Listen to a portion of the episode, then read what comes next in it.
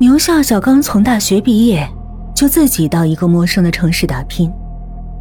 在陌生的城市，他无依无靠，更是居无定所。所以牛笑笑开始在网上寻找着自己心仪的房子。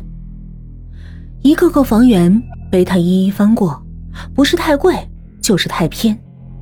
无奈之下，他也只能暂时寄居在一个小小的宾馆，等明天再去找合适的房源。好在他在寻房的网站上留下了求房讯息，也许明天就会有房主主动联络他。一切随缘吧。第二天一早，牛笑笑收到一条信息，在某地点有一处房子，邀约他能否去看看。牛笑笑一看地点，非常满意，索性就去看看房子。不论地点。价格还是户型、装修，都让牛笑笑十分满意。就在当天下午，他就搬进了这栋房子，开始了自己的新生活。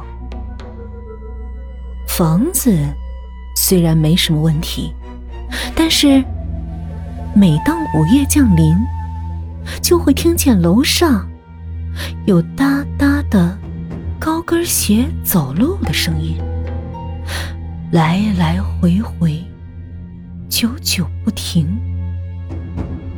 这天夜里，牛笑笑实在忍无可忍，就上楼去理论。可是楼上这家却没有人。只见地板上有一双漂亮的红色高跟鞋。